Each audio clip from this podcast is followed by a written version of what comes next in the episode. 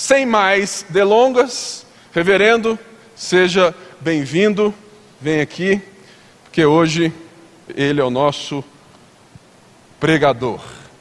Hoje eu tive a graça de ter um almoço com o pastor Márcio e com ele. Irmãos, se eu já sou gago, já falo pouco, imagina do lado deles. Eu simplesmente não falei nada, eu só ouvi.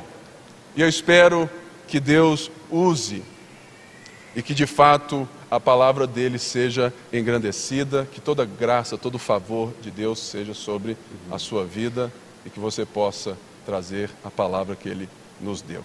Amém? Seja bem-vindo. Muito obrigado, pastor Pipe. Quero agradecer de todo o coração o convite para estar com vocês aqui nessa noite e participar do desse, desse encontro, desse culto, cujo foco é a expulsão da palavra de Deus. Pastor Pipe me deu a, a, a tarefa de pregar em João capítulo 10. Eu acho que ele tinha caminhado até capítulo 9 e então deixou 10 sob minha responsabilidade nessa noite. Então é isso que eu pretendo fazer aqui nessa noite. Abrir a escritura no Evangelho de João, capítulo 10, e vamos fazer uma exposição do texto, procurando entender o seu significado, o seu sentido e de que maneira ele se aplica a nós no dia de hoje. Então, como é uma exposição bíblica, nós iremos seguindo o texto, fazendo a explicação, por isso é importante que você tenha a sua Bíblia com você, quer seja no seu dispositivo, celular, tablet, computador ou a sua Bíblia em papel. É importante que você a tenha aberto e que vá seguindo à medida que nós vamos expondo. Lembrando, por que é importante isso? É importante porque a autoridade do pregador não está nele, mas está na palavra. Então, se eu exponho a palavra de Deus com fidelidade, então os que ouvem devem recebê-la como sendo de fato a palavra de Deus. Mas os crentes têm que estar atentos para que aquilo que é dito esteja de acordo com a palavra de Deus, porque a nossa consciência ela não está presa à palavra humana, mas a nossa consciência está presa à palavra de Deus. Por isso é que é importante e é uma das marcas dos protestantes desde o período da Reforma que eles dão uma grande ênfase no estudo e no exame das Escrituras para ver se aquilo em que eles estão ensinados de fato está de acordo com a palavra de Deus. Por isso, eu faço questão que vocês tenham a Bíblia aberta, não é? Vão seguindo e o que eu disser que não tiver de acordo com a Bíblia, você já sabe, pode deletar, né? Não, não tem nada a ver, não tem poder, não tem força, não tem autoridade nenhuma. Muito bem. Eu queria só fazer uma oração com vocês, preparando o nosso coração, pedindo a iluminação do Espírito Santo para a compreensão do texto. Essa é uma prática muito antiga na igreja, bem de antes da reforma protestante. E ela revela que nós compreendemos que a palavra de Deus se não for iluminada em nosso coração pelo Espírito Santo, ela não terá a eficácia para a qual ela foi designada. Se o Espírito de Deus não iluminar o nosso entendimento e não aclarar a nossa compreensão, a Bíblia vai ser um livro fechado para nós. Por isso que nós precisamos que o Espírito de Deus trabalhe durante a exposição bíblica para que a verdade bíblica seja transmitida com clareza e aplicada aos corações. Oremos. Ó Deus, nós estamos diante de Ti nessa noite, com a Tua palavra aberta diante de nós e suplicando a direção do Teu Espírito Santo, para que nós compreendamos as palavras do Teu Filho que aqui estão registradas. Fala ao nosso coração, nós queremos entender o que Jesus quis dizer aqui nesse capítulo 10 e também de que maneira estas palavras se aplicam para nós hoje. Faz isso, nós te pedimos, não porque mereçamos alguma coisa, mas na mediação do nosso Senhor e Salvador Jesus Cristo. Amém. Queridos, eu não vou, uh, eu, eu não vou gastar tempo falando a respeito do que é o Evangelho de João, a quem ele foi escrito, quando foi escrito, porque acredito que toda essa parte introdutória já vem sendo feito aqui nas quartas-feiras, desde que o pastor começou a fazer a exposição do Evangelho. Então vou me limitar apenas a ambientar esse capítulo no seu contexto mais imediato. Jesus disse Sim, eu, nós iremos ler, o, como é um capítulo grande, eu acho que ele deixou de propósito por isso, são 42 versículos, então, como é um capítulo grande, nós vamos lendo à medida que a exposição for sendo feita, tá? Então, para não, não, lermos duas vezes. Muito bem. Ah, Jesus disse essas coisas que estão aqui no capítulo 10, depois de uma grande discussão que ele esteve com os fariseus por conta da cura daquele homem cego em Jerusalém. A história está narrada no capítulo 9. Jesus estava em Jerusalém, tinha aquele homem cego de nascença, ele cura o homem, e o homem é conhecido de todo mundo, não é daquelas curas que o pessoal aparece dizendo que é curado na televisão, ninguém sabe o nome, CPF, endereço, de nada, mas era um cego conhecido, não havia dúvida nenhuma que era cego de nascença, todo mundo sabia, era, era, era, era o cego da região, por assim dizer. E então aquilo causa um, né, um alvoroço. Né? Quem é que curou esse homem? Depois que ele identifica Jesus como sendo aquele que o havia curado, a polêmica agora se torna grande porque Jesus tinha feito essa cura no sábado. E os fariseus, os líderes religiosos da nação de Israel, eram muito cuidadosos com a guarda do sábado. Eles não somente faziam, queriam guardar o sábado como estava escrito na lei de Moisés, mas eles tinham acrescentado muitas regras. E entre as regras que havia escrita pelos rabinos desde o tempo de Esdras até o tempo de Jesus, eu vou falar sobre essa tradição mais adiante, havia uma que dizia que não se devia fazer cura no sábado. Eles limitavam a distância que você podia andar, limitavam a quantidade de peso que você podia levantar no sábado.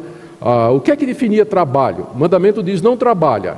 Mas o que é trabalho? Levantar 10 quilos é trabalho? E se for 15 é trabalho? E se for 5 é trabalho? Então eles, eles tinham feito todas esse tipo de regras. Jesus cura um homem no sábado, eles dizem: esse cara não é de Deus. Porque se fosse de Deus, ele não quebraria a lei de Deus fazendo uma cura no sábado. Aí começa a confusão. E vão perguntar para o cego. Aí ele diz, aí o cego diz: oh, se ele é de Deus, eu não sei. Eu sei que eu era cego e agora vejo. Isso eu sei. Né? E aí há toda essa discussão do capítulo 9 que já foi vista, e Jesus termina numa discussão ferrenha com os fariseus, no final do capítulo 9 dizendo que a verdadeira cegueira era aquela dos fariseus que não estavam vendo o que a cura daquele homem representava e muito menos o ensino que Jesus vinha trazendo até agora. Eles eram os verdadeiros cegos. É assim que Jesus termina o capítulo 9, você pode ver aí no verso 39 até o verso 41. Então é nesse contexto que Jesus diz o que ele diz no capítulo 10. O que nós temos no capítulo 10 é ah, aquilo que é conhecido como o sermão do bom pastor que Jesus que Jesus oferece aos seus aos seus leitores. Aqui ah, Jesus é uma palavra extensa, não diz? É, é, é um sermão em, em quatro pedaços. São cinco, são quatro partes onde Jesus condena os fariseus, chamando-os de falsos pastores e ele se apresenta como sendo o verdadeiro pastor da nação de Israel, o verdadeiro pastor do rebanho de Deus. Então, o capítulo 10 é esse contraste entre Jesus como sendo o verdadeiro líder, aquele que foi enviado por Deus para o bem do seu povo, e os líderes judeus da época, que Jesus compara mercenários, ladrões, salteadores, que eram falsos pastores e que conduziam o povo para a perdição. Esse é o ponto do capítulo 10. Então, na minha conclusão, vocês já estão percebendo, nós faremos algumas aplicações sobre então o que seria um verdadeiro pastor hoje, não é? Ou através de quem Jesus Cristo está falando hoje, ou como reconhecer a voz de Cristo nos dias de hoje e assim por diante. Muito bem. Ah, o pano de fundo, o pano de fundo para a gente entender o capítulo 10 envolve dois dois pontos, né? na verdade são dois pontos para a gente entender o capítulo 10. Primeiro é a figura do pastor e da sua ovelha, que era das suas ovelhas, que era uma figura bastante conhecida na Palestina. A Palestina era essencialmente uma cultura voltada para a criação, a pecuária e para a agricultura.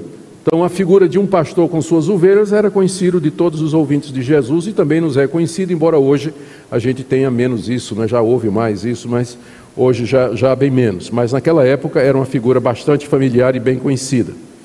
Mas o, o, pano de fundo teológico do que Jesus vai dizer é uma profecia que você encontra no livro de Ezequiel. Eu queria que você abrisse sua Bíblia aí, por gentileza. Deixa o dedão marcando aí João 10 e vai lá para Ezequiel 34. Profecia contra os pastores infiéis de Israel. Do verso 1 até o verso 6, Deus denuncia os falsos pastores que havia na época do profeta Ezequiel. Isso aqui é na beira do exílio.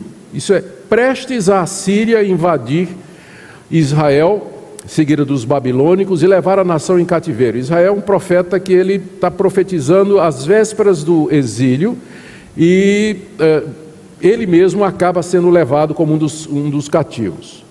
Então veio a minha palavra do Senhor, dizendo: Filho do homem profetiza contra os pastores de Israel. Profetiza e diz: Assim diz o Senhor: Ai dos pastores de Israel que apacentam a si mesmos, não apacentarão os pastores as ovelhas?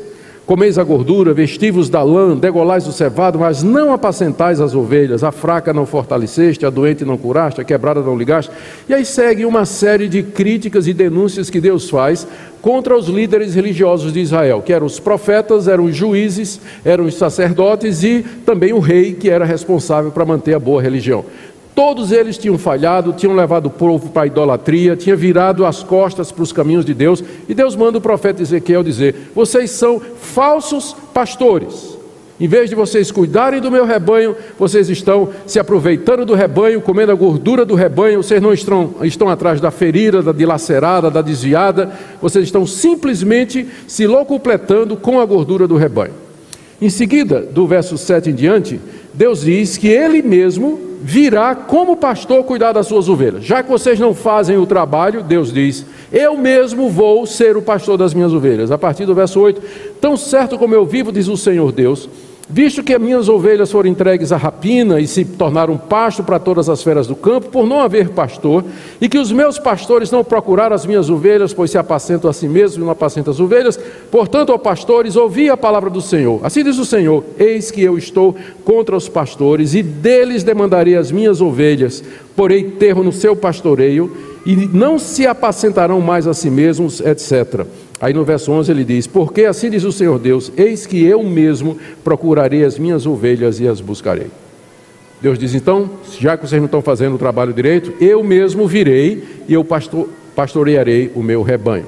Seguindo a profecia, quando chega no verso 23, Deus, através de Ezequiel, diz que ele vai suscitar um pastor, vai levantar um pastor, indicado por ele, sustentado por ele, por ele autenticado que vai cuidar do seu rebanho que está no meio da nação de Israel. Está no verso 23: Suscitarei para elas um só pastor, e ele as apacentará. O meu servo Davi é que as apacentará, e lhes servirá de pastor. Eu, o Senhor, lhe serei por Deus, e o meu servo Davi será príncipe no meio delas. Eu, o Senhor, o disse. Queridos, os judeus sempre entenderam essa profecia como uma referência messiânica. O Messias seria aquele pastor enviado por Deus, da descendência de Davi, que haveria de pastorear a nação de Israel, que haveria de conduzir o povo de Deus dentro da verdade, alimentar o rebanho com a palavra de Deus, salvá-los dos inimigos, protegê-los dos predadores, enfim, fazer o trabalho que o pastor haveria de fazer. Aqui no capítulo 10 do Evangelho de João, Jesus se apresenta como sendo esse pastor. E é por isso que quatro vezes aqui no texto os judeus reagem. Primeiro dizendo, não estamos entendendo. Depois da segunda vez dizendo, está endemoniado. Na terceira vez, vamos matá-lo. Na quarta vez, prende para torturar e matar. Porque eles entenderam que quando Jesus diz, Eu sou o bom pastor, que ele estava se identificando como aquele pastor de Ezequiel 34, o Messias, filho de Davi, o filho de Deus, que haveria de fato de cuidar do povo de Deus e que haveria de ser o porta-voz e o transmissor da verdade de Deus, o salvador do seu povo. Então, para que a gente entenda o capítulo 10, a gente tem que lembrar dessa profecia de Ezequiel 34 e tem que lembrar também do contexto pastoril da Palestina, onde havia onde, onde eh, essa figura era bastante familiar. O objetivo de Jesus, então, como eu disse, era primeiro demonstrar que os fariseus eram o equivalente daqueles pastores infiéis do tempo de Ezequiel, que eles haviam torcido o ensino das Escrituras, e é verdade.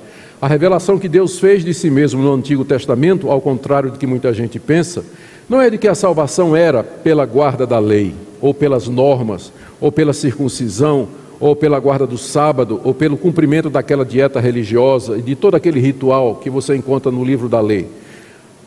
O que Deus revelou no Antigo Testamento é uma religião de graça.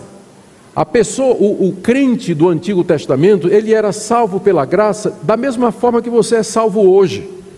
Porque ele, to, todo aquele aparato que foi dado no Antigo Testamento era para mostrar que eles eram incapazes de cumprir tudo que Deus poderia requerer de alguém para ser salvo.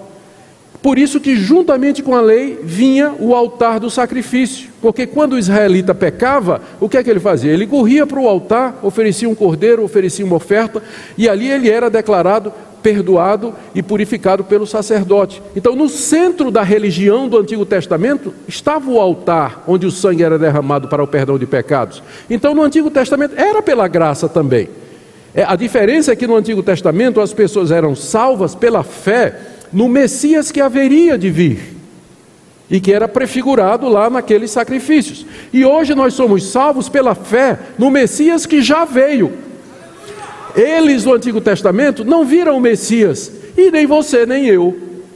Então, o que é que nos une é que tanto eles como eu, como nós aqui hoje, nós precisamos de fé para ser salvos. É a mesma fé, é o mesmo povo, é a mesma doutrina. Mas o que é que os fariseus tinham feito? Eles transformaram a lei de Deus no caminho da salvação.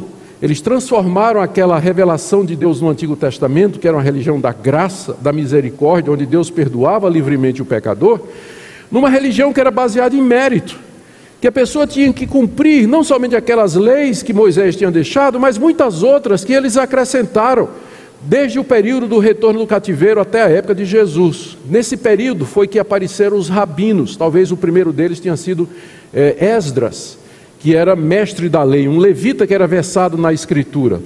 E agora, como não tinha templo, o templo tinha sido destruído, o judeu, em vez de centrar-se no templo, ele sentava, centrava na sinagoga que era onde a lei era lida. E aí isso deu uma, um viés legalista à religião do Antigo Testamento praticada por Israel. O judeu acreditava que se ele se circuncidasse quando nascesse, se ele é, oferecesse os sacrifícios, se ele cumprisse em detalhes a lei de Moisés, então Deus haveria de salvá-lo. E além disso, os fariseus baseados na interpretação dos escribas, acrescentaram leis e leis e leis e normas e normas, a ponto de se tornar uma coisa absurda e praticamente impossível. É disso que Jesus está acusando os fariseus. Vocês são pastores infiéis. Vocês, estão, vocês deturparam a verdade de Deus. Estão ensinando o erro. Vocês estão ensinando o que Deus não ensinou. O que Deus não ensinou. Não somente isso, eles haviam, é, eles eram gananciosos.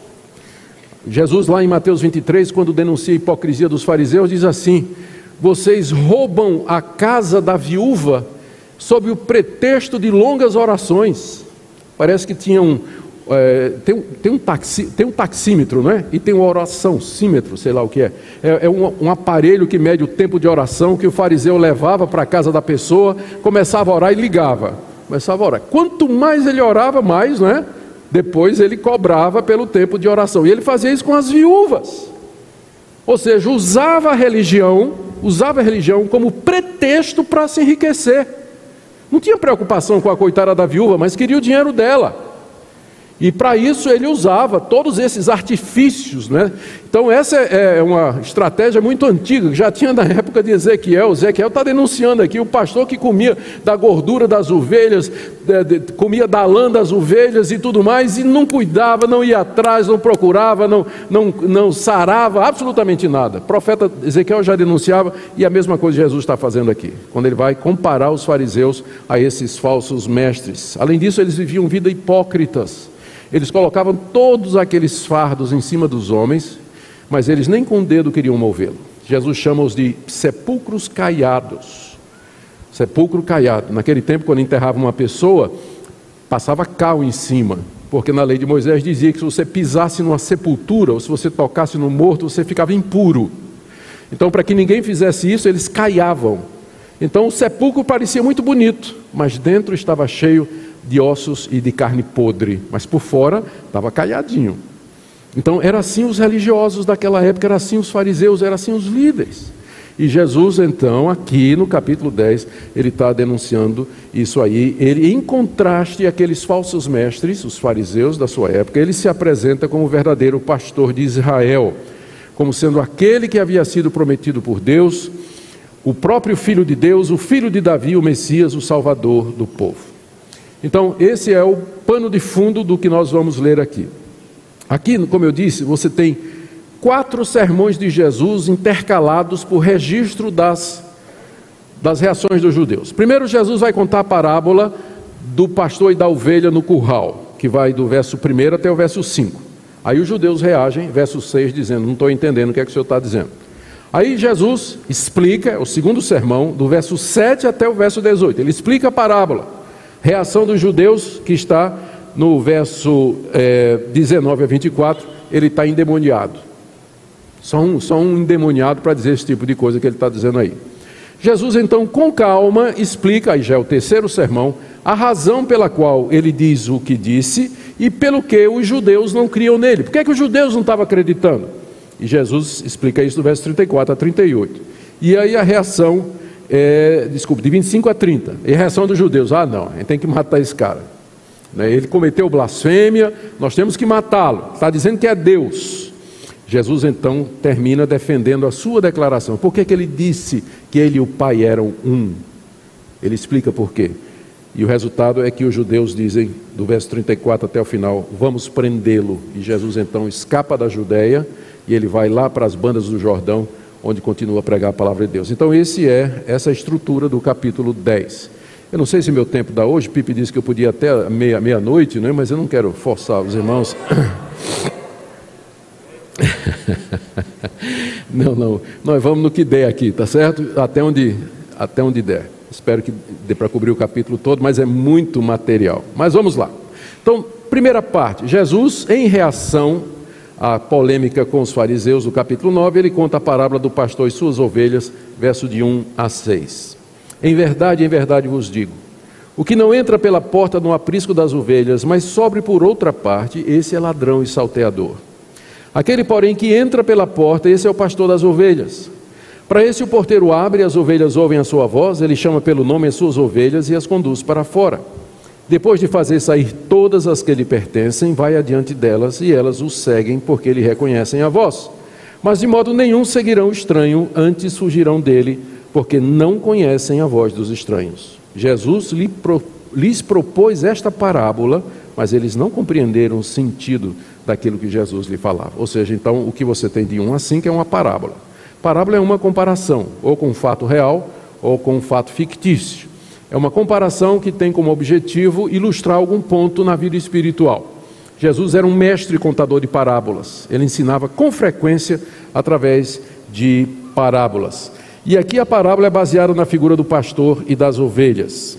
As ovelhas na Palestina elas eram guardadas à noite num grande curral, que é chamado aqui de aprisco, um grande curral, com o objetivo de protegê-la dos predadores, como urso, leão, lobo, protegê-las do mau tempo, o tempo da Palestina ele podia mudar rapidamente, as intempéries eh, poderiam prejudicar o rebanho, e também para proteger as ovelhas dos ladrões que vinham de noite tentar furtar ovelhas. Mas era possível, aqui é que tem um ponto que você precisa entender aqui, que, tá, que é crucial para o entendimento. Era possível que no mesmo curral houvesse mais de um rebanho. O que é que acontecia? Tinha um pastor e ele tinha o seu rebanho, 15, 20 ovelhas. Ele conhecia todas elas e elas conheciam o pastor. Tinha um jeito especial, até hoje na Palestina é assim, ele tem um jeito especial de chamar as ovelhas e as ovelhas reconhecem e seguem. E de lado tem outro pastor que também tem o seu rebanho, 30, 40 ovelhas. E tem mais um terceiro pastor que tem 50 ovelhas, um rebanho. Quando é de noite, juntam os três rebanhos no mesmo curral, para passar a noite juntas no mesmo curral. Então, no dia seguinte, o pastor Chega o primeiro pastor, o porteiro abre a porta e ele chama as ovelhas. E lá no meio daquelas 100 ovelhas, as 15 que são dele ouvem e saem, e as outras não. Fica lá quietinha, não, é? não conhecem a voz do estranho, mas conhecem a voz do pastor. E aí sai. Aí vem o segundo pastor e o terceiro pastor e, respectivamente, leva os seus rebanhos. Então, essa era a prática comum da Palestina. Isso é o pano de fundo que Jesus está usando aqui dessa parábola. Ele diz aqui, ao contar essa parábola, ele quis ensinar os seguintes pontos. Primeiro, aqui presta atenção: o curral, o grande aprisco, na verdade, era a nação de Israel, o povo da aliança. Os judeus, os descendentes de Abraão, com quem Deus fez um pacto e fez promessas. Os líderes religiosos de Israel na época de Jesus eram ladrões e salteadores que tentavam pular a cerca do curral para roubar o rebanho, explorar o rebanho, e eles entravam não pela porta, mas pulando o muro. É o que Jesus Cristo diz no verso 1. O que não entra pela porta no aprisco das ovelhas, mas sobre por outra parte, esse é ladrão e salteador. Ele está pulando o muro para ver se rouba alguma ovelha. Ele está ali com a intenção de ter algum lucro. Jesus se refere aos fariseus aqui. Esse é o ponto de Jesus. Eles tinham ensinado erro ao povo de Deus, vinham explorando a fé do povo de Deus como ladrões e salteadores. E Jesus então sugere aqui que ele é aquele verdadeiro pastor das ovelhas de Israel. Ele tinha entrado pela porta, verso 2. Aquele, porém, que entra pela porta, esse é o pastor das ovelhas. Então, Jesus, em contraste àquele que está pulando o muro, ele é o verdadeiro pastor, porque ele entra pela porta. Isso significa que Jesus está dizendo: Eu sou aquele que fui estabelecido por Deus como pastor dessas ovelhas. Deus me chamou, Deus me enviou ao mundo com o objetivo de arrebanhar o seu povo e reuni-lo. E eu, como fiel pastor enviado pelo Pai, estou cumprindo o meu ministério. Eu entro pela porta. Esses líderes religiosos estão pulando o muro e estão assacando o rebanho. Como verdadeiro pastor, Jesus veio chamar o seu povo de entre os judeus, de entre o povo de Deus. Aqui é muito importante você perceber. Nem todos, nem todo judeu fazia parte do rebanho de Jesus. Porque ele veio chamar suas ovelhas de dentro da nação de Israel. Porque ele diz que não são todas as ovelhas que vão ouvi-lo, não são todas. E os fariseus estavam entre, as, entre essas, esses filhos de Abraão que não escutaram a voz do verdadeiro pastor. Jesus veio chamar aqueles que são seus de entre o povo judeu. Como eu disse, a nação de Israel, o grande curral, e o rebanho de Jesus ouve e reconhece a voz, como ele diz aqui no verso 3, olha, para este que entra pela porta, está falando de Jesus, o porteiro abre, não adianta procurar aqui tentar interpretar quem é o porteiro, se é o diácono, se é o coroinha, se é a turma da recepção, porque lembra que nas parábolas ela tem um ponto central. Você não pode pegar todos os detalhes da parábola e tentar achar um sentido teológico. Né? Então o porteiro aparece aqui simplesmente como parte da história, não representa absolutamente nada. Então, para estes o porteiro abre, as ovelhas ouvem a voz, ele chama pelo nome as suas próprias ovelhas. Ao dizer isso aqui, quando Jesus conta que ele chama pelo nome as suas próprias ovelhas, quer dizer que no rebanho tinha ovelha que não é dele. Ele chama as dele, chama as suas próprias ovelhas e as conduz para fora e separa das demais.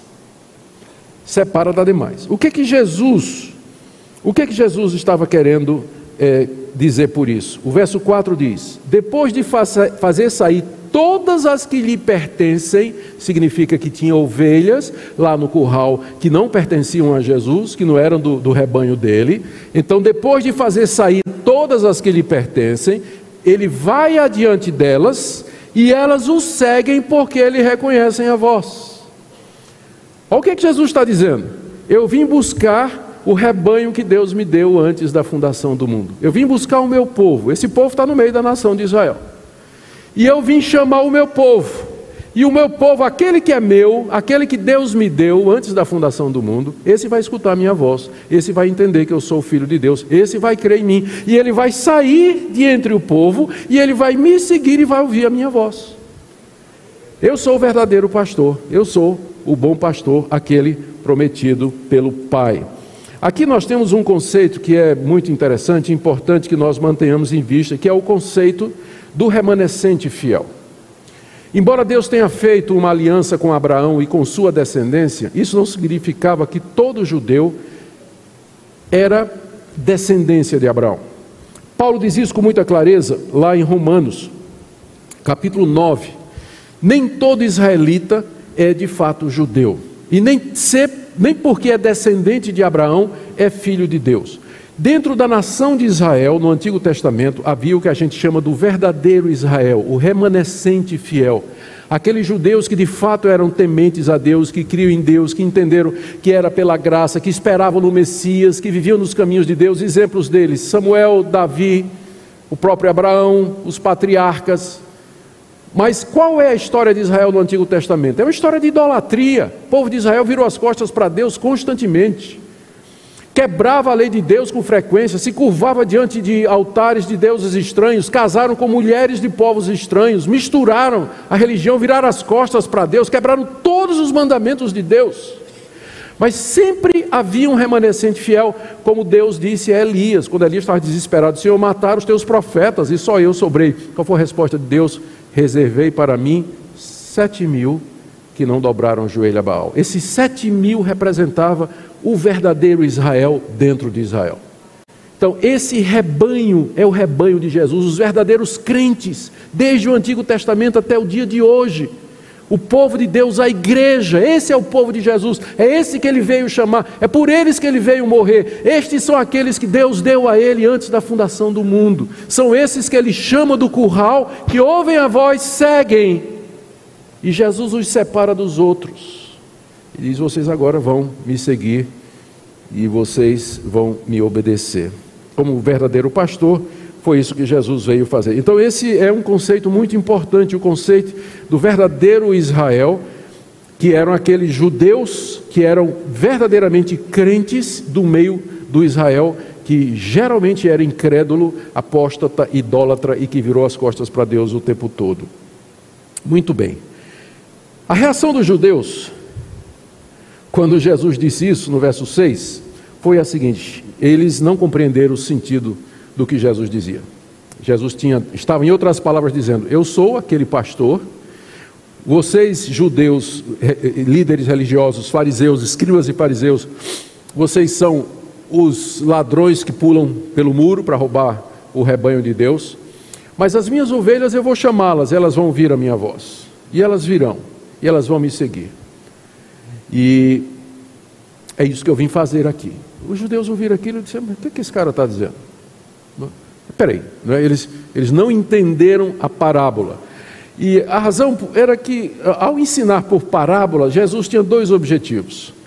Era, de fato, tornar difícil a compreensão da verdade para aqueles incrédulos que já o haviam rejeitado e ilustrar a verdade para os seus discípulos que haviam crido nele, porque os outros evangelhos dizem que, em particular, Jesus explicava as parábolas aos que eram seus, mas para os outros ele falava em parábola, mas em particular ele chamava as ovelhas e explicava o significado.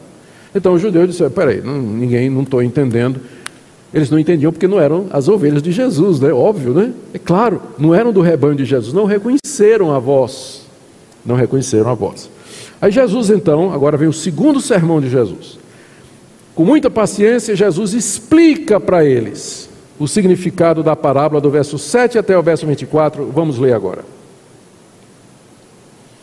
Jesus, pois, lhes afirmou de novo: Em verdade, em verdade vos digo, eu sou a porta das ovelhas. Agora ele está falando claro, está falando mais com parábolas, né? Eu sou a porta das ovelhas. Todos quanto vieram antes de mim são ladrões e salteadores, mas as ovelhas não lhe deram ouvido. Eu sou a porta, se alguém entrar por mim será salvo, entrará e sairá e achará pastagem. O ladrão vem somente para roubar, matar e destruir. Eu vim para que tenham vida e a tenham em abundância. Eu sou o bom pastor. O bom pastor dá a vida pelas ovelhas. O mercenário, que não é pastor, a quem não pertence as ovelhas, vê vir o lobo, abandona as ovelhas e foge, então o lobo as arrebata e dispersa. O mercenário foge porque é mercenário, não tem cuidado com as ovelhas. Eu sou o bom pastor. Conheço as minhas ovelhas e elas me conhecem a mim, assim como o Pai me conhece a mim e eu conheço o Pai, e dou a minha vida pelas ovelhas. Ainda tenho outras ovelhas que não não desse aprisco, desse curral. A mim me convém conduzi-las, elas ouvirão a minha voz, então haverá um rebanho e um pastor. Por isso o Pai me ama, porque eu dou a minha vida para reassumir. Ninguém a tira de mim, pelo contrário, eu espontaneamente a dou. Tenho autoridade para entregar e também para reavê-la, esse mandato recebido do meu Pai. Aqui Jesus explica os pontos da parábola. Qual é a reação dos judeus? Verso 19. Por causa dessas palavras, rompeu nova dissensão entre os judeus. Muitos deles diziam: Ele tem demônio e enlouqueceu, porque o ouvis. Então, o que é que Jesus disse que deixou esse pessoal né, furioso, né? furioso mesmo, está endemoniado? Como é, que, como é que uma pessoa diz, diz uma coisa dessas aí? E aqui nós vamos ver então esse essa explicação de Jesus. O que ele faz aqui é explicar a parábola fazendo três contrastes entre ele e os fariseus. No primeiro contraste, ele diz que ele é a porta das ovelhas e os fariseus são os ladrões e salteadores, versos 7 e 8. No verso 7, ele se apresenta como sendo aquele que dá o verdadeiro acesso a Deus. Jesus, pois, lhe afirmou de novo: Em verdade, em verdade vos digo, eu sou a porta da ovelha, da, das ovelhas. Em outras palavras, ele está dizendo que ele é aquele através de quem existe o verdadeiro ou há o verdadeiro acesso a Deus. Com isso, ele está dizendo que entrar no aprisco de Deus não era alguma coisa que era feita por etnia, por ser filho de Abraão, nacionalidade, não era feito por guardar a lei de Moisés e muito menos as normas e regras que os fariseus acrescentaram, mas através da sua morte e da sua ressurreição, como ele vai dizer mais adiante. E com isso ele está corrigindo aquele legalismo que havia na religião de Israel dos seus dias. Eu sou a porta, não é um conjunto de regras, não é você cumprir metas, não é você adquirir méritos, não é você cumprir é, regulamentos, não é você ter um merecimento, não é você ter uma moralidade impecável que Deus vai ser obrigado a lhe devolver o, fato, o favor. Não, não, não é através de nada que venha do homem. A entrada para o aprisco é através de mim. Eu sou a, eu sou a porta e mais nada, e mais ninguém. Com isso ele estava excluindo o ensino dos fariseus que colocava outro caminho para chegar a Deus, que é através da guarda de Moisés, da lei de Moisés. Então, essa é a primeira coisa. Em contraste, não é? Com os que vieram, em contraste a ele que era a porta, ele diz: Todos os que vieram antes de mim, verso 8, são ladrões e salteadores, mas as ovelhas não deram ouvido. A quem ele se refere? Se refere aos falsos mestres da antiga aliança, aos falsos messias que vieram entre, antes de Jesus. Antes de Jesus, naquela época, apareceram pelo menos três ou quatro messias, gente dizendo que era o filho de Davi, que era o salvador de Israel, mas que os romanos é, a, destruíram completamente. Jesus diz que eles e também os líderes religiosos de sua época, como os fariseus, eram ladrões e salteadores. Quem veio antes de mim. Eu sou a porta. Os que vieram antes de mim pretendendo ensinar o caminho da verdade, ou pretendendo ser o caminho das ovelhas, todos eles, eles são ladrões e salteadores. Eles são mercenários, eles são falsos profetas, porque ensinam falsas doutrinas, desviam o povo, desvia o povo da verdade e se aproveita financeiramente do povo. Mas as ovelhas, Jesus diz, o remanescente fiel não deu ouvidos a eles. Final do verso 8: as ovelhas não ouviram, aqueles sete mil, não é? Eles não ouviram, não seguiram os falsos mestres, não se curvaram diante dos deuses falsos, sempre mantiveram a fé no Messias. Então, esse é o primeiro contraste. Jesus diz: Eu sou a porta, quem veio antes de mim, ensinando diferente de mim, outra coisa além do que eu estou ensinando, esse aí, como ele diz aqui, é ladrão e salteador, no verso 8. O segundo contraste que Jesus faz está aí do verso 9 a 10, ele diz que ele é a porta pela qual se entra para a salvação, enquanto que os fariseus eram como o ladrão que tinha vindo para matar, roubar e destruir. No verso 9, Jesus explica mais uma vez a metáfora da porta. Ele diz assim: Eu sou a porta. Ele já tinha dito isso antes, né? ele repete: Eu sou a porta. O que é que isso significa?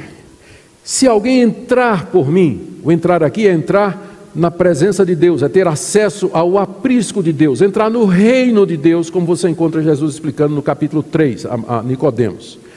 Ainda bem que parece que Nicodemos se converteu. Esse é convertido, aquele eu não, não sei. Esse é. se você entrar por essa porta, verso 9, Se alguém entrar por mim, será salvo. Salvo de quê? Será salvo da condenação que os judeus conheciam tão bem e que está escrita ou descrita no Antigo Testamento, na literatura intertestamentária, o sofrimento eterno, apartado ou longe de Deus, sofrendo intermitentemente ah, na condenação eterna. Não passar por isso é ser salvo. Jesus diz: se você entrar por mim, você será salvo dessa condenação. Se você entrar por mim, você será salvo. E entrará, sairá e achará pastagem. É uma maneira dele dizer que não somente você será salvo, mas você vai viver numa vida de comunhão com Deus. Entra e saia e encontra pastagem. A pastagem aqui é o deleite espiritual é a comunhão com Deus, aquilo que satisfaz a sua alma, aquilo que satisfaz as necessidades mais profundas do seu ser. Jesus, então, é essa porta. Os fariseus, ao contrário, verso 10, eles eram como ladrão. Verso 10: o ladrão vem somente para roubar, matar e destruir. E os fariseus matavam espiritualmente, porque não, não se iludam, não, gente. Não se iluda, não. O erro mata.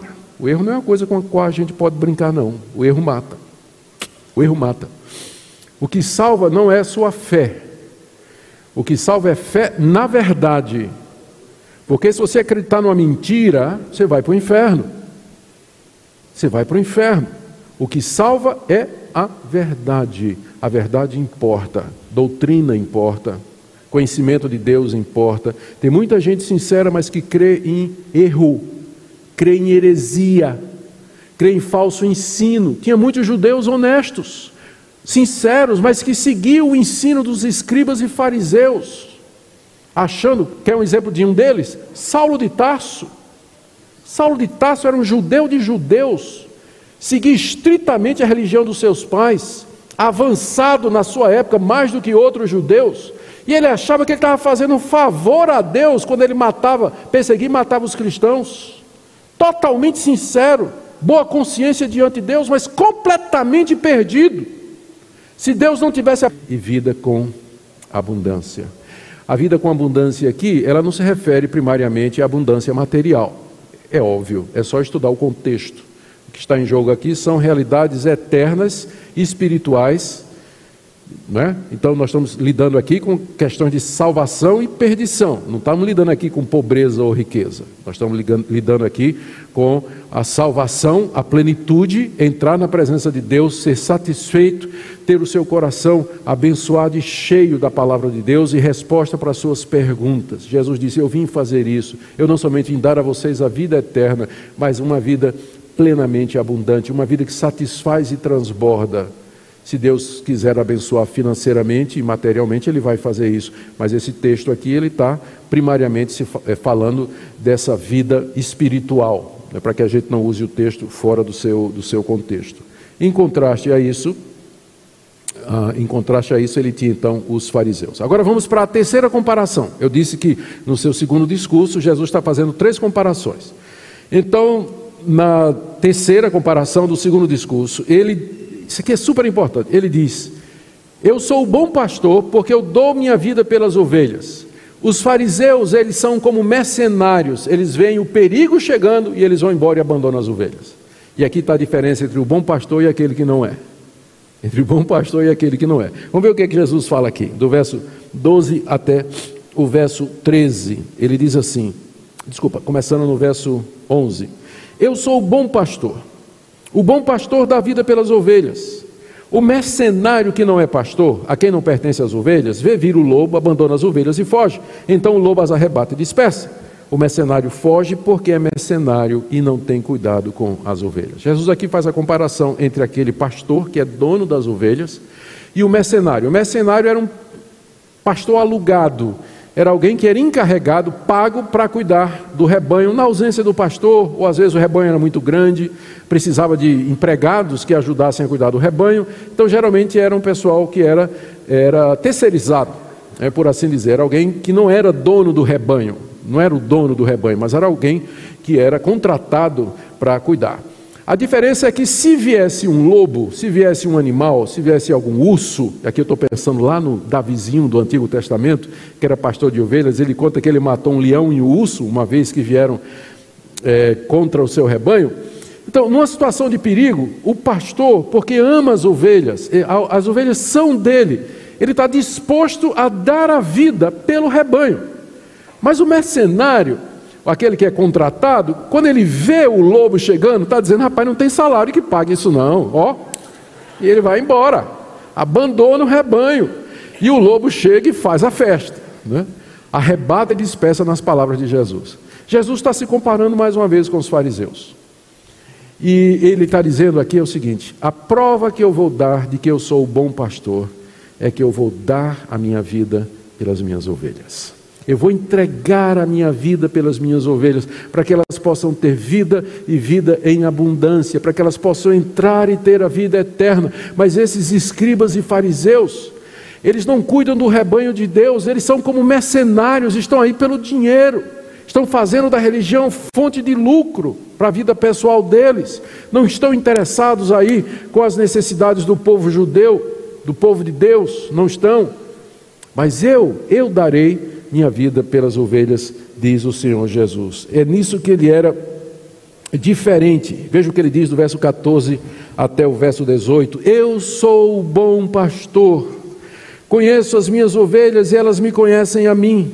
Assim como o Pai me conhece a mim, eu conheço o Pai e dou a minha vida pelas ovelhas. Ainda tenho outras ovelhas, não desse aprisco, a mim me convém conduzi-las, elas ouvirão minha voz então haverá um rebanho e um pastor. Por isso o Pai me ama, porque eu dou minha vida para reassumir. Ninguém a tira de mim, pelo contrário, eu espontaneamente a dou. Tenho autoridade para entregar e também para reavê-la. Esse mandato eu recebi do meu Pai. Aqui Jesus expande o que ele falou, explicando o que é que ele quer dizer com bom pastor. Ele é um bom pastor, verso 11, exatamente porque ele dá a sua vida pelas ovelhas. Em contraste, verso 12, o mercenário que não é pastor, a quem não pertence a ovelha, vê o lobo e ó, abandona e foge. E o lobo chega e faz a festa. O mercenário foge, Jesus diz no verso 13, porque é mercenário. E ele não tem cuidado com as ovelhas. Esse é o ponto de contrato, é o ponto de contraste aqui que Jesus está fazendo com aqueles homens. Vocês sabem que o pano de fundo disso tudo é exatamente o caso do cego, né?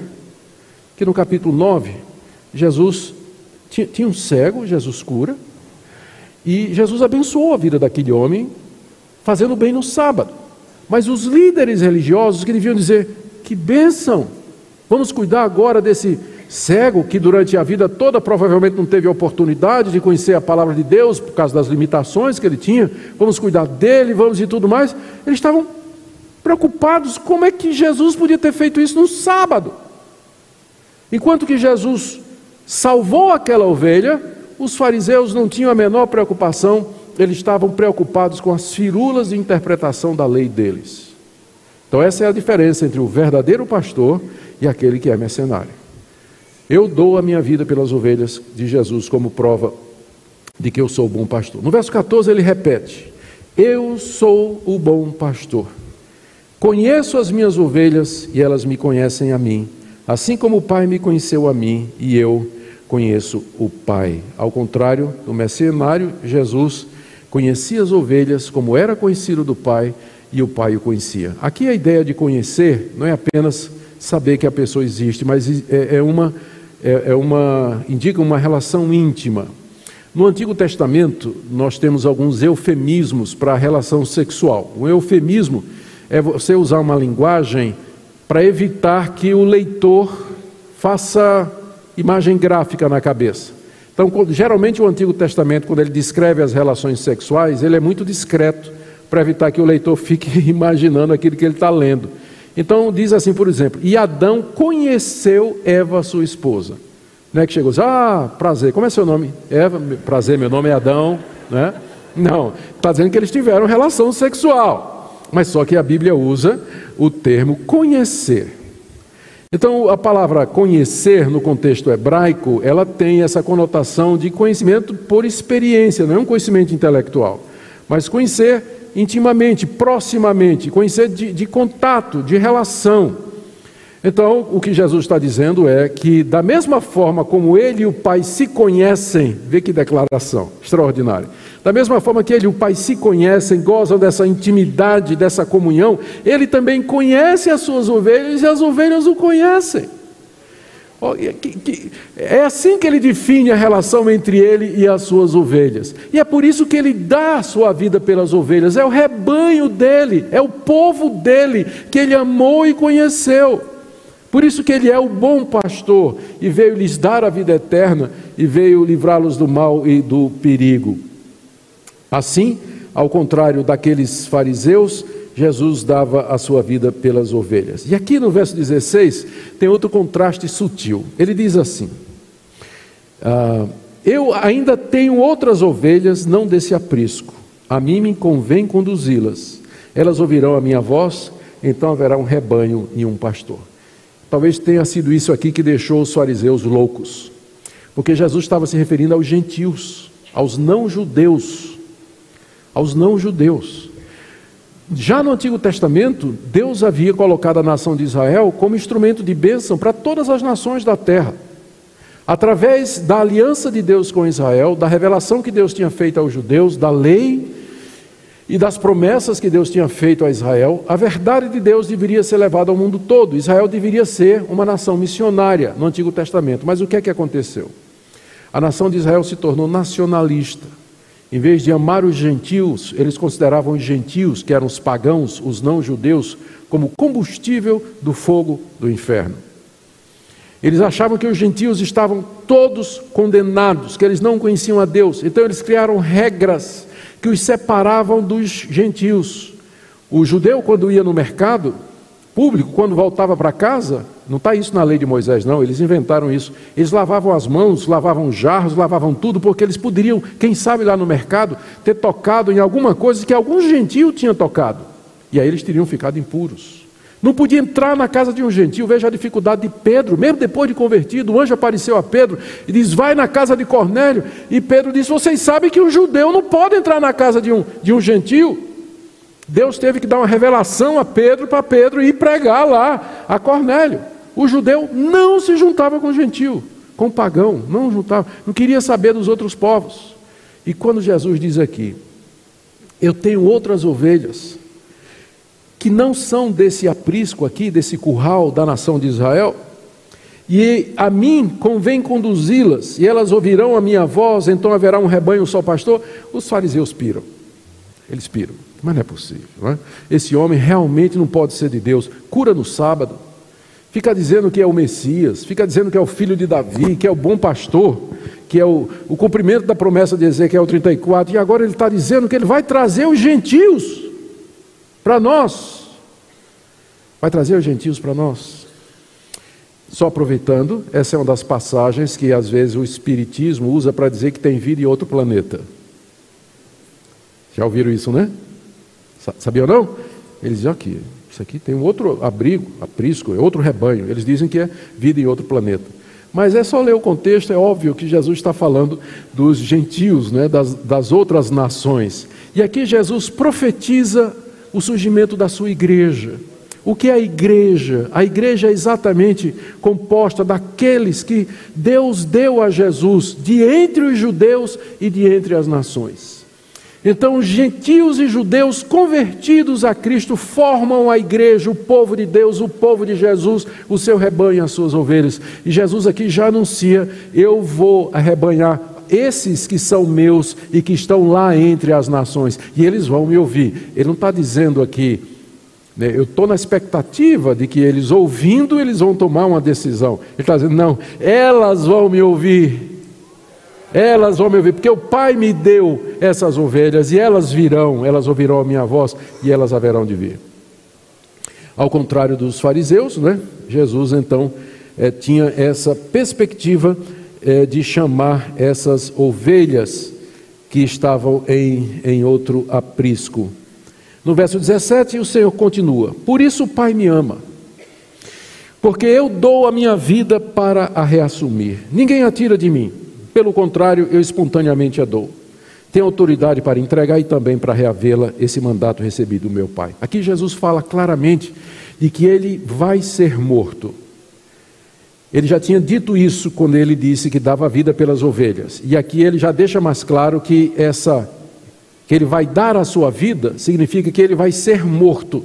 Só que essa morte ela vai ser causada por outras pessoas. Pelo, no caso, seria o, as autoridades judaicas, esses judeus aqui finalmente é, o mataram. Mas adiante eles vão matar Jesus. Aqui eles estão só na intenção, mas adiante eles vão matar. E Jesus já diz: Isso vai acontecer, mas não é vocês que vão me matar. Eu é que estou dando a minha vida voluntariamente, porque eu tenho essa autoridade. Se Jesus quisesse, na hora que vieram prendê-lo, ele teria dado a ordem e uma legião de anjos viria para destruir os soldados. Mas ele não disse nada. Ele se deixou levar para a cruz e ele está deixando claro aqui: eu estou dando a minha vida voluntariamente. O que vai acontecer na cruz do Calvário não é a execução de um criminoso pelo Império Romano, mas a entrega voluntária do pastor de Israel da sua vida pelo seu rebanho. É isso que vai acontecer. Ninguém tira a minha vida de mim, porque eu tenho essa autoridade, mas eu voluntariamente a entrego. E ele diz: entrego para reavê-la. Está vendo aí no final, no final do verso 17? Dou a minha vida para reassumir. E no final do verso 18, dou a minha vida também para reavê-la. Ele estava se referindo à sua ressurreição. Eu vou entregar a minha vida, mas eu vou reavê-la. Ela vai voltar para mim e vai voltar gloriosa vai voltar junto com vocês, e nós estaremos juntos para todos sempre. E o Senhor Jesus já então diz como é que vai ser o plano da redenção. Nesses dois versículos você tem o plano da redenção desenhado aqui nessas palavras de Jesus usando essa metáfora. E eu queria chamar sua atenção para o final do verso 18 quando ele diz: "Esse mandato recebi de meu Pai". Aqui nós estamos diante de uma, de, uma, de, de uma das passagens que são usadas no Novo Testamento, muitas têm, que nos revelam que na eternidade, pai e filho fizeram um, um acordo. Eu não tenho palavras para descrever isso, então vou usar a linguagem que parece mais apropriada. Pai e filho fizeram uma aliança, um pacto. O pai prometeu dar ao filho um povo o filho, em troca, prometeu voluntariamente se tornar um de nós e morrer por esse povo. O pai prometeu ressuscitá-lo dos mortos e ressuscitar os que são seus, para que eles vivam como se fosse o único povo eternamente. Essa aliança entre o pai e o filho, por isso que Jesus fala em termos tão categóricos aqui: ele diz, Esse mandato eu recebi do meu pai. Foi o meu Pai que me autorizou a vir e morrer e ressuscitar para que eu tivesse esse povo, essas ovelhas que Ele me deu entre os judeus e entre os gentios. Então, o plano da salvação não é alguma coisa do tipo assim: Deus fez Adão e Eva, colocou no paraíso, botou lá a árvore do bem e do mal, colocou no teste e ferrou. Adão, né? E agora o que é que eu faço? Né? Que é que eu faço agora? O plano B. Não, gente, tem nada. Porque tem gente que pensa assim, né? O que Jesus está dizendo foi tudo combinado, tudo organizado, tudo resolvido entre ele e o Pai antes da fundação do mundo. E que ele já veio com esse propósito ao mundo. Já veio com esse propósito ao mundo. Quando Jesus acaba de dizer isso, olha o que é que os judeus dizem, né? no verso 19, nós já vimos rompeu distensão entre os judeus. Distensão. Muitos diziam, ele tem demônio e enlouqueceu. Por que vocês estão ouvindo esse cara? O cara está dizendo que na fundação, Deus tinha dado a ele um povo que recebeu um mandato de Deus, que vai dar sua vida, que vai ressurgir dos mortos. E esse, esse discurso não faz sentido. Por que, por que vocês estão ouvindo esse homem? É assim que o evangelho soa para o incrédulo. Eles ouvem não, não, não, entende. O incrédulo reage exatamente assim quando ele ouve o Evangelho. Quem não é ovelha de Jesus vai ter essa reação aqui. As ovelhas de Cristo vão ouvir e vão dizer: é óbvio, faz todo sentido do mundo, como isso é bom para o meu coração, glória. Mas quem não é ovelha vai olhar e dizer assim: não estou entendendo nada. Que loucura isso aqui, que né? samba do crioulo doido isso aqui estou entendendo é nada do que está sendo dito aqui. É porque não é ovelha. É porque se fosse, ele ouviria a voz. Pode ser que não entenda tudo, mas a voz você vai discernir. Vai dizer, isso aqui é o meu Salvador falando, isso aqui faz sentido, embora eu ainda não consiga encaixar todas as pecinhas, mas aqui eu sei que está o meu Salvador falando a respeito dessas coisas. Essa foi a reação dos judeus. Eles entenderam que Jesus estava se declarando como sendo o Messias, o pastor de Israel. E aí aproveitaram o momento que Jesus estava passeando no templo e fizeram a seguinte pergunta. Verso 23. Jesus passeava no templo, no pórtico de Salomão. Rodearam-no, pois, os judeus, estou lendo o verso 24. E o interpelaram: Até quando nos deixarás a mente em suspenso? Se tu és o Cristo, dize francamente. Porque eles, eles, eles estavam suspeitando que era isso que Jesus estava dizendo, que ele era o Cristo, o Messias, o Salvador, o bom pastor. Então eles disseram: então, diz logo, se você é o Cristo, diga logo de uma vez se você é ou não. Aí vem o terceiro sermão de Jesus, que começa no verso 25.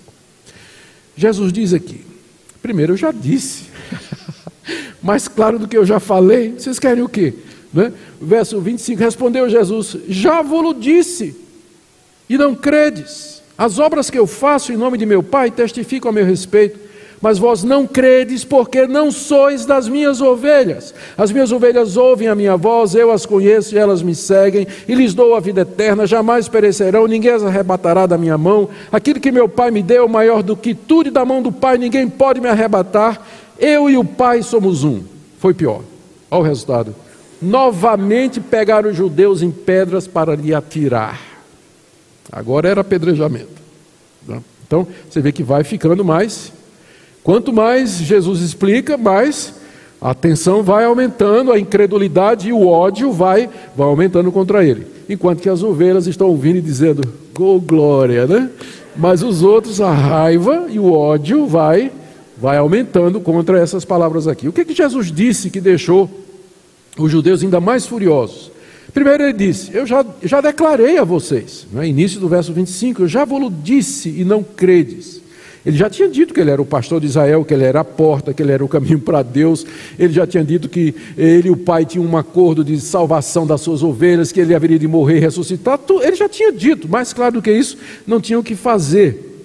Não via, não tinha o que fazer. Ele já tinha declarado exatamente isso. E aí então ele agora parte para dizer, ele vai agora no, no, no ponto, né? Ele disse, eu vou dizer porque é que vocês estão reagindo dessa maneira. Por que vocês não estão crendo em mim? E aí ele explica no verso 26 a 30 que eles não criam, verso 26, porque não sois das minhas ovelhas. Vocês não creem porque vocês não são das minhas ovelhas. É por isso que vocês não creem. Vocês não pertencem ao meu rebanho. Vocês não estão entre aqueles que o Pai me deu antes da fundação do mundo. Vocês pertencem a outro rebanho. Eles estavam dentro do curral de Israel, mas eram de outro rebanho. Você pergunta: que rebanho? Lembra que no capítulo 8 Jesus Cristo disse para eles: O pai de vocês é o diabo. Estão dizendo que o pai de vocês é Abraão, mas não é não. O pai de vocês é o diabo. Então era outro rebanho. Vocês não me ouvem, porque o pastor de vocês é outro. Vocês estão sendo influenciados, guiados pelo pai de vocês, que é o diabo, porque vocês querem me matar. Porque vocês rejeitam minha voz e rejeitam a minha palavra. É por isso que vocês não creem em mim, não estão entre aqueles que o Pai deu ao Filho antes da fundação do mundo. Se eles fossem ovelha de Jesus, eles teriam escutado a voz de Jesus. Verso 27: As minhas ovelhas, elas ouvem a minha voz. As minhas ovelhas ouvem a minha voz, e eu as conheço, e elas me seguem. Note que elas não se tornaram ovelhas de Jesus porque ouviram a voz, porque elas eram ovelhas de Jesus e que ouviram a voz. Vocês entendem a importância dessa sequência? Porque elas já eram ovelhas de Jesus, dadas antes da fundação do mundo, é que elas podiam escutar a voz de Jesus. Não era o contrário, não, de que elas escutaram a voz de Jesus e aí se tornaram ovelha dele. Não, não. Já eram. E agora elas, quando Jesus veio e falou, elas reconheceram: esse é o nosso pastor. As minhas ovelhas ouvem a minha voz, eu as conheço e elas me seguem. E o que é que Jesus faz por elas? Ele diz aqui a partir do verso 28. Primeiro, eu lhes dou a vida eterna. Está aí, verso 28. Lhes dou, lhes dou a vida eterna. Primeira coisa. A vida eterna aqui não é somente a palavra que é a palavra grega para eterna, ela não significa somente um período ilimitado de tempo, mas também indica uma qualidade de vida. A vida eterna é uma vida em comunhão com Deus que é eterno. É uma vida no eterno reino de Deus. Então tem mais a ver com qualidade do que com extensão. Então eu lhes dou a vida eterna. Da mesma forma, quando a Bíblia fala do sofrimento eterno, que é a mesma palavra, não é somente porque é um sofrimento sem fim, mas é um sofrimento que é resultado da ira do Deus eterno contra aquele pecador incrédulo e impenitente que virou as costas para Deus. Mas Jesus diz: Eu dou a vida eterna às minhas ovelhas. Segunda coisa que ele diz: jamais perecerão, jamais perecerão. O que significa perecer? Exatamente isso. A palavra perecer significa se perder, ter a sua vida gasta em vão, ter vivido em vão e no, no final você sofrer eternamente. É isso que a Bíblia define como perecer. Jesus diz que as minhas ovelhas, elas nunca irão perecer. Elas não vão perecer. Dou a vida eterna, elas não vão perecer. E olha que promessa. E ninguém as arrebatará da minha mão. Nem o mundo, nem o diabo, nem sofrimento, nem falso profeta, nem o pecado, nada vai arrebatar essas ovelhas da minha mão. E aqui Jesus está garantindo a vida eterna às suas ovelhas. Onde está a garantia de que eu vou herdar a salvação? Onde está a garantia de que eu vou para o céu? Não é na minha capacidade de me manter crente, não é na minha capacidade de me manter puro e sem pecado, porque vocês sabem, eu sou e eu sei que nós tropeçamos, que nós pecamos e que nós erramos muito. Então, se a certeza e a garantia de que eu vou para o céu depende de mim, eu não tenho garantia nenhuma. Mas a garantia dada por Jesus aqui: ninguém arrebata vocês da minha mão. Vocês vão ter a vida eterna, porque sou eu que salvo seguro e sustento vocês. Amém?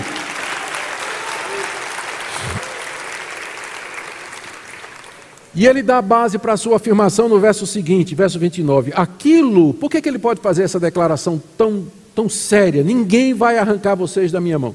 Por que, que ele pode fazer isso? É porque ele diz no verso 29: Aquilo que o Pai me deu é maior do que tudo, e da mão do Pai ninguém pode arrebatar.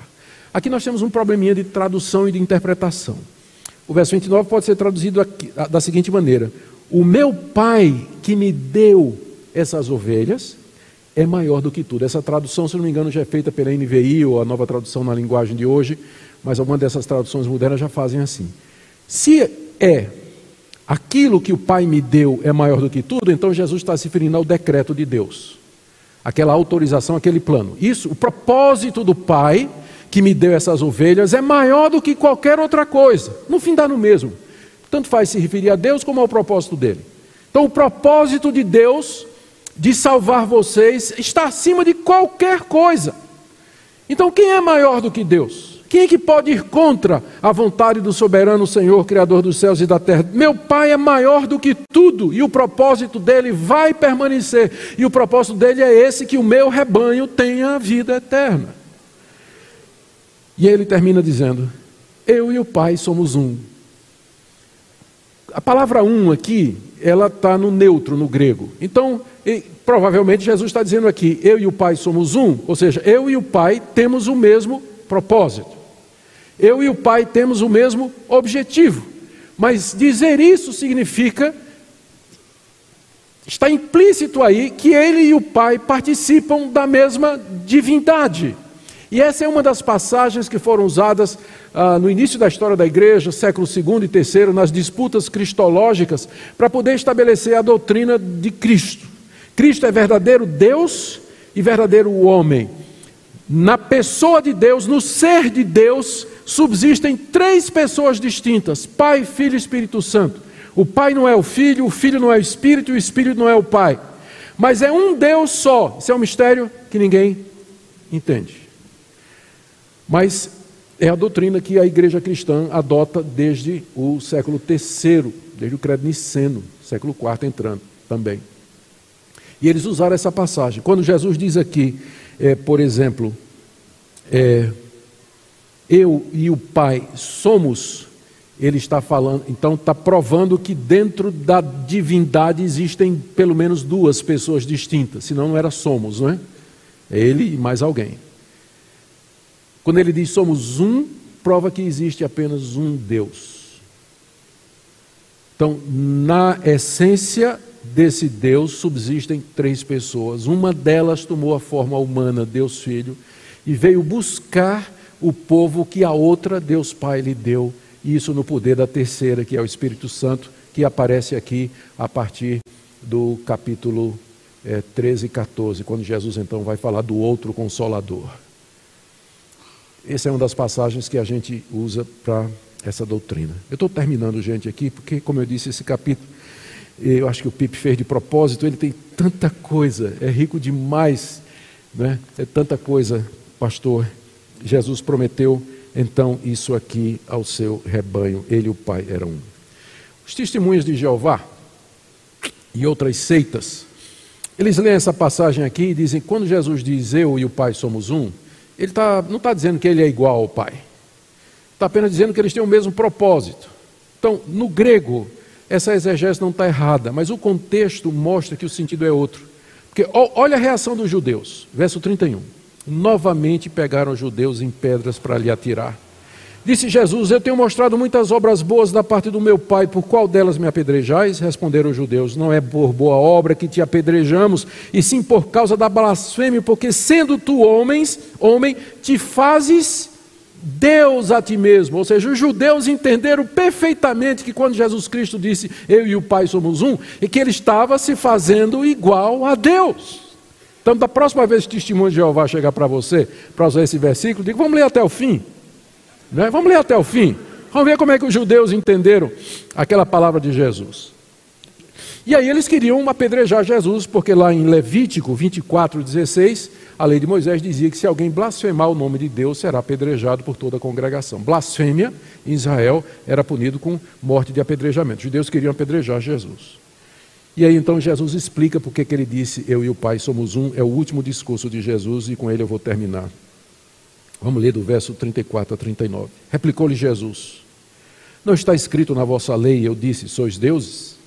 Se ele chamou deuses aquele a quem foi dirigida a palavra de Deus e a Escritura não pode falhar, então aquele a quem o Pai santificou enviou ao mundo, dizeis: Tu blasfemas, porque declarei sou filho de Deus? Se não faço as obras de meu Pai, não me acrediteis, mas se faço, não me credes. E se, mas se faço e não me credes, crede nas obras para que possais saber e compreender que o Pai está em mim e que eu estou no Pai. O que Jesus faz aqui, para replicar, ele vai dizer que ele não cometeu blasfêmia dizendo que ele e o Pai eram um. Ele começa apelando para o Salmo 82, verso 6, onde o salmista se refere aos juízes de Israel e diz assim: Vocês são deuses, com D minúsculo. Ali, deuses no sentido de que eles eram autoridades colocadas por Deus para julgar o povo de Deus de acordo com a vontade de Deus. Jesus diz assim: olha, se na própria Bíblia de vocês, no Antigo Testamento, aqueles que foram enviados com autoridade da parte de Deus são chamados de deuses, quanto mais eu, que fui mandado pelo Pai e fiz obras que mostram com clareza que eu estou no Pai e que o Pai está em mim. Se vocês não creem em mim, então creiam pelo menos nas obras. Que obras eram essas? Aquela que ela acabou de fazer, por exemplo, a cura do cego. E outros milagres. O Evangelho de João relata sete milagres de Jesus. E João disse que ele tinha feito muitos outros lá em Jerusalém. Por que vocês não creem nessas obras? Se o magistrado, que era, que era juiz em Israel, era chamado de Deus, né, no sentido, assim, era da parte de Deus, uma autoridade vinda de Deus, imagine se eu não posso dizer que eu sou filho de Deus depois de ter mostrado toda a minha autoridade com sinais e prodígios, maravilhas que eu realizei entre vocês, as obras que eu fiz e com esse ensinamento que eu trouxe para vocês. Aí os judeus disseram: basta. Verso 39, nesse ponto, procurava outra vez prendê-lo. Prender para agora executar, não é como mais tarde eles vão fazer. Mas Jesus se livrou das mãos dele, saiu. E se retirou, verso 40, para além do Jordão para o lugar onde João batizava no princípio, ali permaneceu. E muitos iam ter com ele e diziam: realmente João não fez nenhum sinal, porém tudo quanto disse a respeito deste era verdade, e muitos ali creram nele. As ovelhas lá além do Jordão creram quando ele chegou lá pregando. Eu termino com algumas aplicações aqui. Primeiro, queridos, eu pergunto: o que é que nós podemos aprender desse texto? O que é que esse texto nos ensina? Eu tentei, eu peguei alguns pontos aqui. O primeiro, sem dúvida, esse texto deixa claro que desde a eternidade Deus deu a Jesus Cristo um povo, um povo, um rebanho tirado de entre judeus e gentios, de entre a humanidade pecadora, culpada e perdida. Aqui não é dito qual é o critério, porque Deus deu estes e não deu aqueles. É, com certeza não foi porque Deus previu que aquelas pessoas haveriam de crer, porque no texto todo está dizendo que eles creem porque são ovelha, e não que porque eles creram, eles se tornaram ovelha. Então, o, a vontade de Deus já antecede a reação humana. Eles creram porque Deus os havia dado a Cristo. Então, isso tudo revela esse plano, esse projeto, esse, esse, esse acordo entre o Pai e o Filho feito desde a eternidade. Segunda coisa, e eu sei que isso pode parecer um pouco chocante, mas a gente não pode, se a gente vai expor o texto bíblico, a gente tem que ser fiel ao texto. O texto sugere, e sugere, bem sugerido, que Cristo veio ao mundo para dar a sua vida, para salvar o seu rebanho. Eu sei que há passagens na Bíblia que dizem que Cristo morreu pelo mundo, mas a, a, gente tem que entender que essa morte dele pelo mundo foi no sentido de que, se o mundo todo fosse o rebanho dele, há no sangue dele virtude e poder suficiente para salvar cada pessoa do mundo. Mas o que Cristo fez na cruz é, é eficiente e salva somente o seu rebanho. O tempo todo ele está dizendo aqui: Eu vim dar a vida pelas minhas ovelhas, e vocês não são minhas ovelhas, vim dar a vida por elas, não por vocês. Então, nenhuma gota do sangue de Cristo foi derramado em vão na cruz. Todos aqueles que são seus, por quem ele morreu, receberão a vida eterna, e ninguém as arrebatará da mão do Pai. Cristo não morreu em vão por ninguém, Cristo não morreu em vão. Nenhuma gota do seu sangue foi derramada em vão. Mas o seu rebanho será salvo. Ele veio livrá-los da condenação e da destruição. Terceira coisa que esse texto nos ensina, que antes e durante o tempo de Cristo apareceram muitos falsos profetas e messias, mas Deus sempre preservou os seus de seguirem um erro. Eles reconheceram a voz de Cristo e o seguem. A história da igreja, nós estamos vendo no ano 2000, não é? A igreja cristã tem dois mil anos de história. E quando a gente lê a história da igreja, eu gosto muito de ler a história da igreja, a gente percebe os grandes desvios que aconteceram durante a história da igreja. Por exemplo, no período é, da Idade Média, quando entrou o catolicismo romano, o problema não é o catolicismo, o problema é o romano, não é? Entrou o catolicismo romano e trazendo todas aquelas doutrinas, mediação de Maria, é, mediação dos santos, purgatório e tudo mais. Ainda assim, quando você lê os escritos de, de pessoas, de estudiosos, de piedosos na, na Idade Média, você encontra o, o, o, o remanescente fiel ali. Você percebe que apesar de todo o desvio na Idade Média, tinha gente crente, os sete mil que não dobraram o joelho a Baal. Por isso que Jesus Cristo disse: A minha igreja as portas do inferno não prevalecerão contra ela. A igreja sempre existiu e ela é composta, ela pode variar na sua externalidade, mas ela é composta de, desse rebanho que Deus deu a Jesus Cristo e que é feito de pessoas de todas as línguas, tribos, povos e nações espalhados por toda a história da igreja, desde o seu começo até o dia de hoje. E que Cristo está rebanhando, Cristo está chamando através da pregação do Evangelho. Quarta coisa que nós aprendemos: a obra de Cristo é perfeita e completa, não tem que adicionar nada. Ele morre pelas ovelhas, dá vida pelas ovelhas, garante a vida eterna, garante a entrada, garante pastagem, e diz: Ninguém vai arrebatar vocês da minha mão, vocês nunca vão perecer, porque o Pai que me deu todas estas coisas é maior do que tudo, e eu e o Pai somos um. A obra de Cristo é absolutamente perfeita e nós confiamos nisso. De que maneira Jesus chama as suas ovelhas hoje? É a próxima pergunta porque ele não está mais aqui entre nós, fisicamente. Como é que ele chama as suas ovelhas hoje? Ele chama através de pastores que ele mesmo levanta. E mediante a pregação e ensino da sua palavra, os pastores que Cristo levanta para chamar o seu rebanho, eles não têm o direito, eles não têm o direito de dizer nada que o Supremo Pastor não tenha dito. E o que Cristo disse, o que ele fez, a sua obra, a sua ressurreição e o seu ensino, estão aqui, aqui. Se a gente quer ouvir a voz do bom pastor, é aqui que nós vamos encontrá-la. É aqui que ele fala por isso que ele mandou escrever, por isso que ele levantou os apóstolos para, de maneira inspirada, infalível e inerrante, escrever tudo aquilo que ele havia ensinado. É aqui que a gente vai escutar a voz do bom pastor. Por isso que eu disse a vocês no começo: o pastor, ele não tem autoridade de si mesmo, nós somos copastores auxiliares. O pastor do rebanho é Jesus Cristo. Como é que ele fala hoje? Ele fala através da sua palavra. A função do pastor é trazer a palavra do Supremo Pastor para a igreja, para o rebanho, para alimentar o rebanho. O que vai alimentar o rebanho não são as minhas experiências, as minhas histórias, as minhas ideias, minhas elucubrações, desculpa, palavra difícil, mas exatamente aquilo que o bom pastor ensinou. É assim que ele faz isso.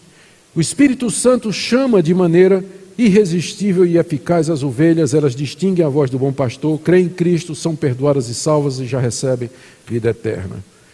Eu sei que tem pastores e líderes aqui do povo de Deus. Pergunta, queridos, a pergunta para mim e para vocês. Somos como o bom pastor ou somos mercenários? Qual o motivo e a razão pela qual nós resolvemos um dia que nós seríamos pastores de uma igreja evangélica? Para quê? Porque não passamos no vestibular para a medicina? Porque a gente não tem condição de seguir qualquer outra função, porque parece uma maneira fácil de ganhar um salário. O que é que nos motiva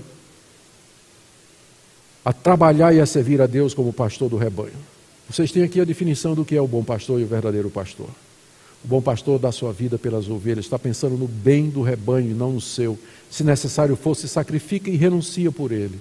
O mercenário não. O mercenário quer saber do salário dele no fim do mês. É isso que ele está interessado. Por isso não está aí com o estado das ovelhas, não está preocupado com as ovelhas. O que somos nós? Damos a vida pelo rebanho ou procuramos nos aproveitar dele? Alimentamos o rebanho com as palavras do Senhor Jesus ou com nossas ideias, invenções e novidades? Buscamos a perdida, lutamos para que elas permaneçam firmes na fé Buscamos a Deus em oração por nossas ovelhas. E aqui eu quero dar uma palavra de encorajamento. Primeiro, o, o chicote, como é o nome? Estralou, né? É, chicote estrala, mas agora vem a palavra de consolação também, né? Meu querido pastor, as ovelhas vão seguir a voz de Jesus e não a sua. Você não sabe como isso tira um fardo das minhas costas. Eu não consigo converter uma pessoa.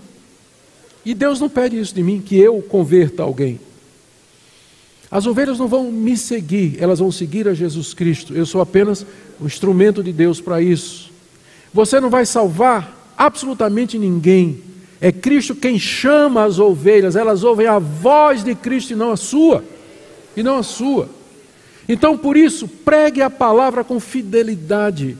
Às vezes você encontra pastores fiéis que ensinam a palavra de Deus, pregando ano após ano no mesmo lugar, trabalho difícil, parece não crescer, mas é que o crescimento não depende dele. Ele não pode fazer a ovelha ouvir. Quem vai fazer a ovelha ouvir é o pastor das ovelhas, Jesus Cristo, que vai chamá-las. Então, nós não podemos medir a fidelidade de um obreiro e de um pastor sempre pelo resultado numérico. Porque quem chama é Cristo, é Ele que chama as ovelhas, elas ouvem a voz de Jesus e não a voz do indivíduo. Então, por isso, pregue, por outra razão também, tem muito bode no meio do rebanho e a palavra de Deus divide. Alguém já disse, doutrina divide, é verdade, divide mesmo entre os que são de Jesus e os que não são. Prega a palavra, prega a verdade, você vai ver as reações. Não foi isso que Jesus fez? A multidão estava toda atrás dele. Fariseus, os judeus, o povo. Aí ele começou a pregar: Eu sou o bom pastor. Aí dividiu, não foi? Não dividiu? Já veio o pessoal dizendo ele está endemoniado. E outros dizem: não, o endemoniado não pode dizer palavras como essa. O endemoniado pode curar um cego. A palavra de Jesus divide. E pregue a palavra, que é o meio que Jesus usa para separar as ovelhas do dos bodes. E porque se você não pregar a palavra, vai ficar tudo junto. Tudo junto. Mas a palavra, ela vai trazer essa definição. E finalmente, queridos, que Deus tenha misericórdia de nós, nos ajude, que nós ouçamos a voz do bom pastor, não ouçamos a voz dos estranhos e louvemos esse Deus por esse evangelho tão maravilhoso e tão, tão precioso. Pastor, muito obrigado por ter dado João 10 para mim, viu? Que capítulo maravilhoso. Vamos orar, gente. Ó oh Deus, nós queremos te agradecer de todo o coração. Queremos te agradecer de todo o coração pelo teu filho Jesus Cristo, supremo pastor das ovelhas. Te agradecemos porque nós podemos ouvir a voz dele. Hoje, quando nós lemos a palavra, quando escutamos a Escritura, quando meditamos, ouvimos a exposição, a pregação da Escritura, é como se ele falasse conosco e nós te bendizemos por isso. Nos ajuda a ser fiéis, seguir o bom pastor, não nos desviarmos nem para a direita nem para a esquerda. Oro pelos pastores que estão aqui, abençoa-os, usa-os nas suas dificuldades, em nome de Jesus. Amém. Muito obrigado, irmãos, pela paciência de vocês. Deus os abençoe.